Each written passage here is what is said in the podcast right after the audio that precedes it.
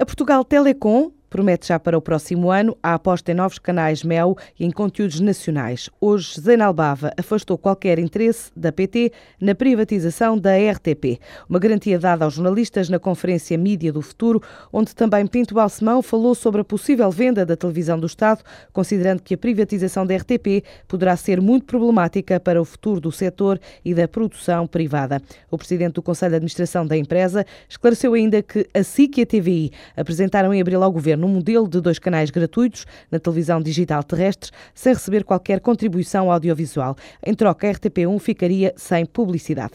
A luz verde dada por Bruxelas à reformulação do CREN é dada como certa pelo Governo. O Ministro da Economia, ouvido no Parlamento na discussão da especialidade do Orçamento de Estado para 2013, garantiu que vai promover um aumento de 14% na utilização dos fundos comunitários. Álvaro Santos Pereira disse ainda que a taxa de execução do CREN subiu de 30% para 52%, espera agora que chegue aos 60% até final do ano ano, confirmou o aval da Comissão Europeia à proposta do Executivo para reformular o quadro de referência estratégico nacional. Neste período foram colocados na economia nacional mais de 4 mil milhões de euros. Ainda a propósito desta matéria, temos já indicação por parte da Comissão Europeia de que a nossa proposta de reprogramação estratégica do CREN foi já aprovada. O Ministro da Economia defendeu também uma avaliação das restrições que existem ao nível do investimento nos países em emergência. Caso contrário, a Europa vai sentir mais dificuldade em sair da crise. As vantagens competitivas para o investimento estrangeiro nos Açores, bem como o leque de produtos fabricados no arquipélago, estão hoje a ser apresentados na terceira a um grupo de 20 empresários finlandeses em missão pelas ilhas. Para o autarca da Praia da Vitória, Roberto Monteiro, os Açores têm capacidade de exportar produtos para mercados deficitários do norte da Europa.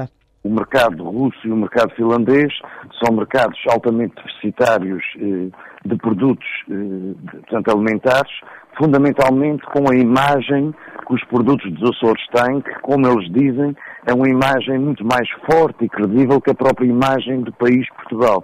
Portanto, são, são mercados extremamente exigentes na perspectiva da produção com respeito pelo ambiente. Os Açores têm esta, esta imagem e esta, esta marca serem excelentes produtores do setor agroalimentar. A ideia é estabelecer parcerias e assinar protocolos em áreas como a pesca, as energias renováveis ou o design gráfico com investidores que apresentam uma mais-valia.